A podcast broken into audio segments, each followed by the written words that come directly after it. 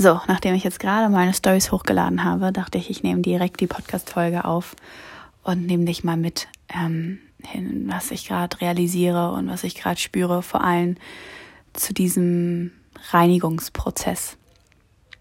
Ich ähm, hatte gestern eine Session mit meinem äh, Sparingspartner, also er nennt sich nicht Coach oder Mentor, sondern Sparingspartner, was ich irgendwie auch ganz cool finde. Ähm, und habe erst, ich glaube, ich habe eine Stunde lang auch durchgeweint. ah, und habe am Anfang so gesagt, ich bin einfach überfordert. Ich bin überfordert mit all diesen Prozessen, mit all dem, was ich gerade realisiere, mit all diesen Triggern und Themen, die hochkommen. Und dann hat er mich erstmal weinen lassen. und es durfte erstmal alles da sein. Und dann ähm, meinte er, versuch doch mal den Begriff Überforderung ähm, und dass es zu viel ist, durch einen Reinigungsprozess zu ersetzen. Er meinte, du machst gerade sauber, du räumst gerade aber so richtig auf. Und, und dann habe ich so gedacht, ja, das stimmt. Und ich habe mir das dann so vorgestellt, dass wir vielleicht so, wenn wir alle vorstellen, wir sind so ein Haus.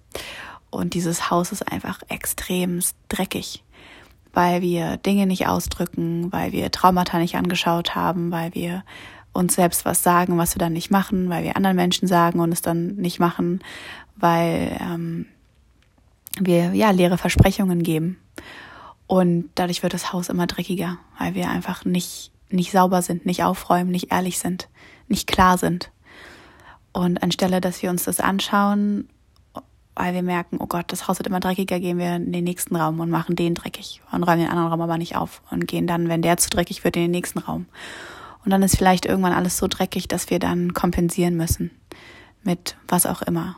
Essen, Sport, Rauschmittel, whatsoever. Damit wir nicht mehr sehen, reisen, ganz viel reisen, damit ich gar nicht mehr zu Hause bin, damit ich gar nicht mehr sehe, wie dreckig mein Haus eigentlich ist. Ähm, damit wir uns damit einfach nicht beschäftigen. Nur das Problem ist, unser System, unser Körper, der weiß das. Unser Gehirn weiß, ey, hallo, da hast du ganz schön viel nicht aufgeräumt. Und dann kommen Krankheiten, dann kommt Müdigkeit, dann kommt eine Depression, dann kommt, weiß ich nicht, was. Damit, weil unser System, unser Haus sozusagen so eine, so eine Anlage hat, die laut wird, wenn es zu dreckig wird und sagt, ey, hallo, ich bin, ich will gar nicht dreckig sein. Das ist ein Haus, was sauber sein soll. Das war so nicht abgemacht, das war so nicht geplant, das war so nicht unterschrieben. Und dann fangen wir an, sauber zu machen und glauben dann, ach, wir nehmen mal ein zwei Monats Coaching und dann ist alles gut. Wir gehen mal zu diesem Seminar und dann ist alles aufgeräumt. Ich lese mal dieses Buch und dann ist alles dann. Und dann ist vielleicht eine Ecke oder ein Zimmer oder ein, ein Stockwerk ist dann vielleicht sauber. Aber was ist mit den anderen Dingen?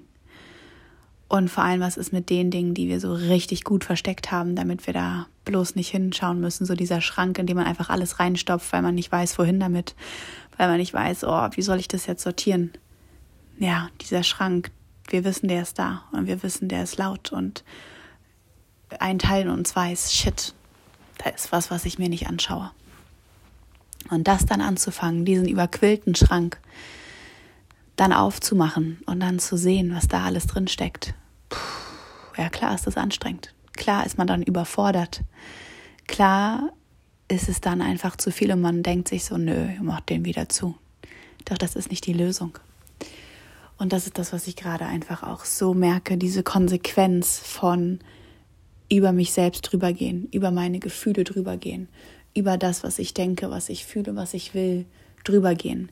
Die Konsequenz von mir Versprechungen geben, die ich nicht einhalte. Die Konsequenz von anderen Menschen Versprechungen gebe, die ich nicht einhalte. Die Konsequenz von labern, aber nicht machen. Da zahlt man oder ich zahle dafür einen großen Preis. Und ich bin mir sicher, dass wenn du das gerade hörst, dass du das auf dein, Überle dein Leben übersetzen kannst, dass du spürst, ganz ehrlich diesen Teil in dir spürst, wo du spürst, oh shit, yep, da mache ich das auch oder hier mache ich das auch oder bei dem Thema mache ich das auch. Und ich glaube, es ist einfach so wichtig, davor nicht mehr wegzurennen, weil es wird immer dreckiger und es wird immer anstrengender. Und damit halten wir ja, habe ich so gemerkt, ich halte dadurch ja total meine Welt klein. Ich limitiere mich in meiner Art, ich limitiere mich in meinen Erfahrungen und vor allem kenne ich mich ja eigentlich gar nicht richtig.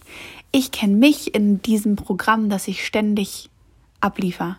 Ich bin, ich mache alles, ich sag nicht viel, ich bin lieb, ich bin süß. Punkt. Aber ich kenne ja diesen Part gar nicht in mir, der auch sauer sein kann und der auch sauer ist. Der sagt, ey, das finde ich gerade super scheiße, wie du dich verhältst. Der Part, der sagt, ey, das finde ich gerade rücksichtslos. Der Part, der sagt, nee, hier ist meine Grenze und wenn du die nicht einhältst, dann I'm sorry, geh weg. Oder ich gehe. Oder dann mache ich das und das nicht mehr. Der Part, der Konsequenzen zieht. Diesen Part, den kenne ich gar nicht so richtig. Und dann kriege ich oft das Feedback, dass wenn ich dann mal was sage und, ähm, und mich ausdrücke, dass das dann gleich so streng ist. Ich glaube, das glauben manche vielleicht nicht so, aber wenn meine Mutter oder mein Freund das gerade hört, die werden so sagen, ja, das kennen wir. ähm, und ich verstehe mich auch, warum das so ist, weil ich meine, ich tue es ja sonst nicht. Und und dann kommt da Energie mit rein und Themen mit rein, die da einfach überhaupt nicht hingehören. Und buff, ist es einfach laut. Ich habe es einfach so lange nicht gemacht und es durfte so lange nicht da sein.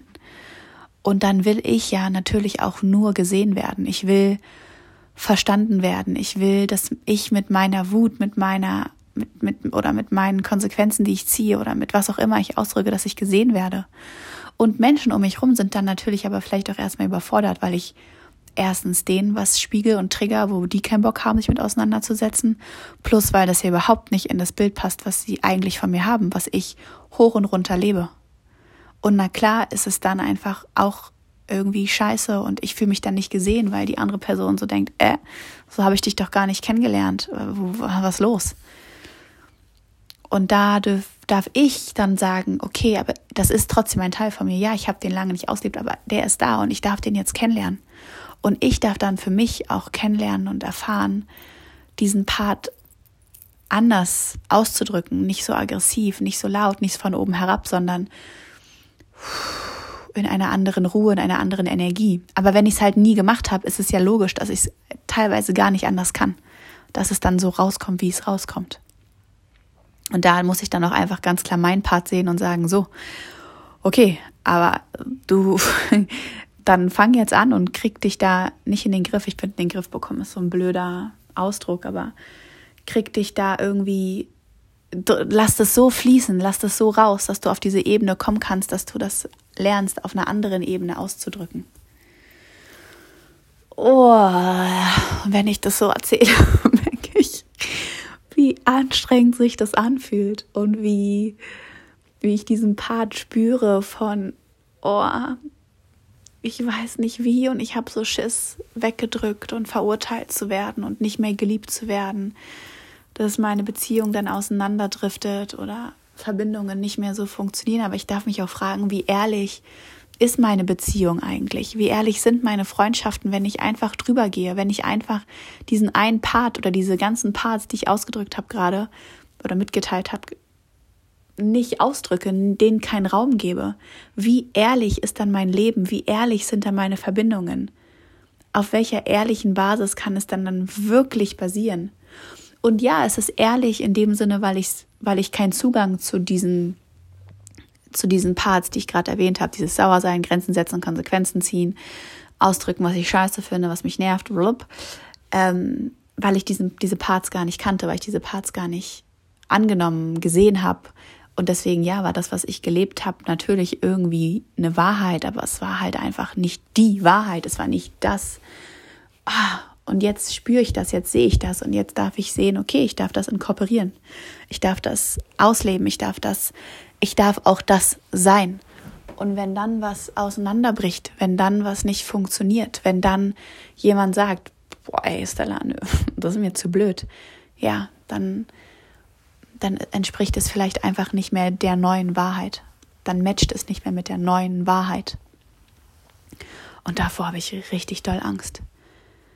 Nur alles andere bringt mich ja auch nicht wirklich weiter. Alles andere ist ja auch irgendwie, macht mich ja auch nicht mehr glücklich. Ich merke, ich halte mich klein, ich merke, ich entfalte nicht mein ganzes Potenzial, ich merke, ich bin sauer, ich merke Trigger. Und ich bin mir sicher, wenn ich das dann inkorporiert habe und diesen Part mehr lebe, ja, dann kommt, ein, kommt eine neue Ecke im Haus, die Alarm schlägt und sagt, ey, aber ich bin auch noch dreckig, ich bin auch noch hier.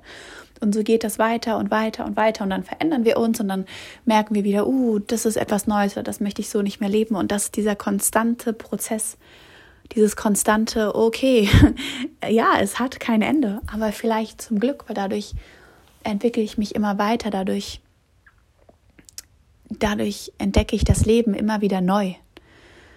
Und ich habe mal, ähm, ich habe mal, ich glaube, es haben ganz viele über Instagram mal gelesen, da gab es diesen Quote von so einem älteren Ehepaar. Und er meinte, die waren irgendwie, keine Ahnung, 50, 60, 70 Jahre geht das, verheiratet oder zusammen. Und er meinte irgendwie, ja, ich habe, während dieser Zeit war ich mit, äh, keine Ahnung, zehn verschiedenen Frauen gefühlt zusammen, weil sie, meine Frau, sich immer wieder entwickelt hat, verändert hat zu einer anderen Person geworden bin. Und die Kunst war, dass ich mich jedes Mal wieder in diese neue Frau verliebe und jedes Mal oder in diesen neuen Part verliebe und jedes Mal sie wieder neu kennenlerne, sie neu entdecke. Und ich glaube, das ist so auch in meiner Beziehung oder generell in Beziehungen oder in Freundschaften. Und wenn das nicht funktioniert, wenn das nicht klappt, ja, ey, dann ist es das nicht dann ist es nicht die Freundin, dann ist es nicht der Mann, dann ist es nicht die Freundschaft, dann ist es nicht der Job, dann ist es nicht, dann ist es das einfach nicht. Und dann ist es auch okay, dann tut es vielleicht weh, aber dann ist es das nicht. Oder ja, es klappt, es klappt, dass man irgendwie zwischendurch so richtig abgefuckt voneinander ist, ob, egal ob jetzt Familie, Freundschaft, Beziehung, aber man irgendwie sagt, okay, hat vielleicht was mit mir zu tun.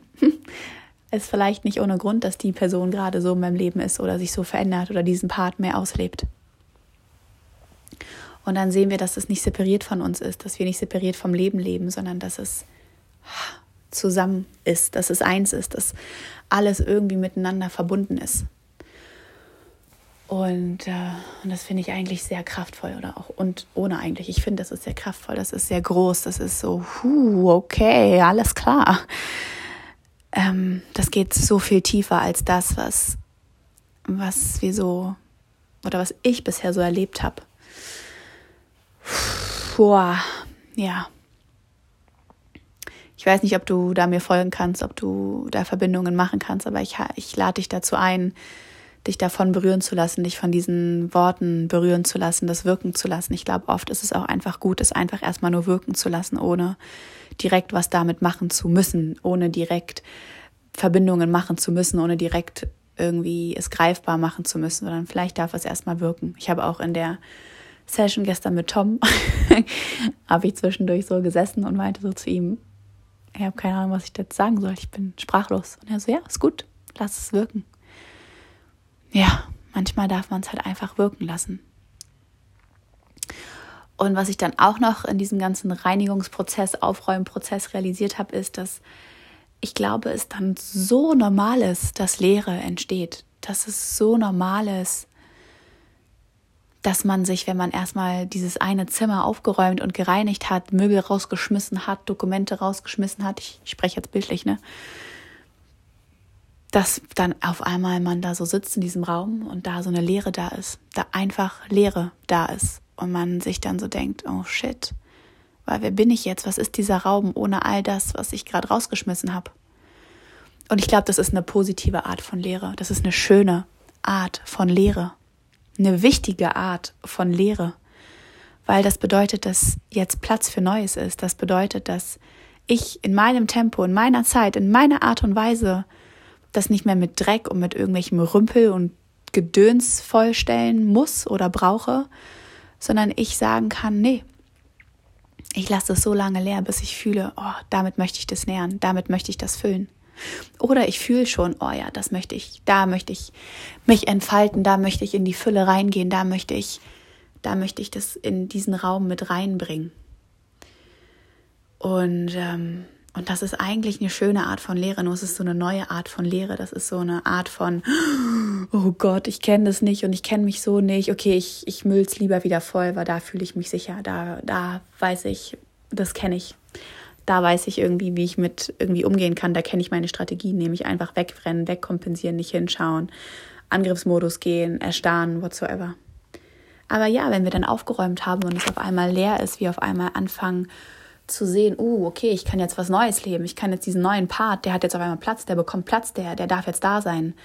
Dann ist es wie bei mir, dann kommt diese Angst von, oh mein Gott, was mache ich jetzt damit? Scheiße, scheiße, scheiße. Oh.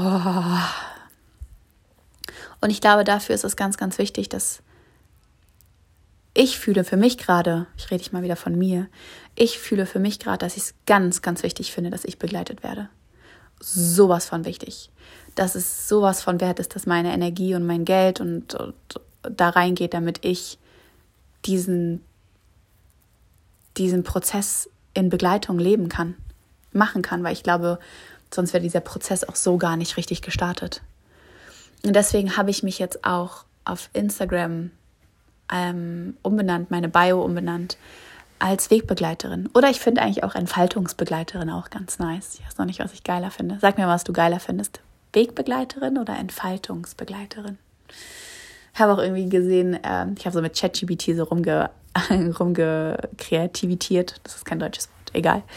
Flügelverleiherin fand ich irgendwie auch ganz cool. Aber ich glaube, es ist vielleicht ein bisschen zu abgespaced. Obwohl ich es auch irgendwie ganz nice finde. Sag mir doch mal, welche von diesen drei Begriffen du geiler findest. Das würde mich echt interessieren. ähm, vielleicht, ich glaube, ich kann so eine Umfrage reinstellen. Ich mache das mal, dann kannst du anklicken. Das würde mich echt interessieren. Ähm, weil ich dich begleiten will, weil ich, weil ich fühle, oh mein Gott, diesen Prozess alleine zu gehen, in diesen Prozess überhaupt reinzukommen alleine ich weiß gar nicht, ehrlich gesagt, ob das möglich ist. I don't think so.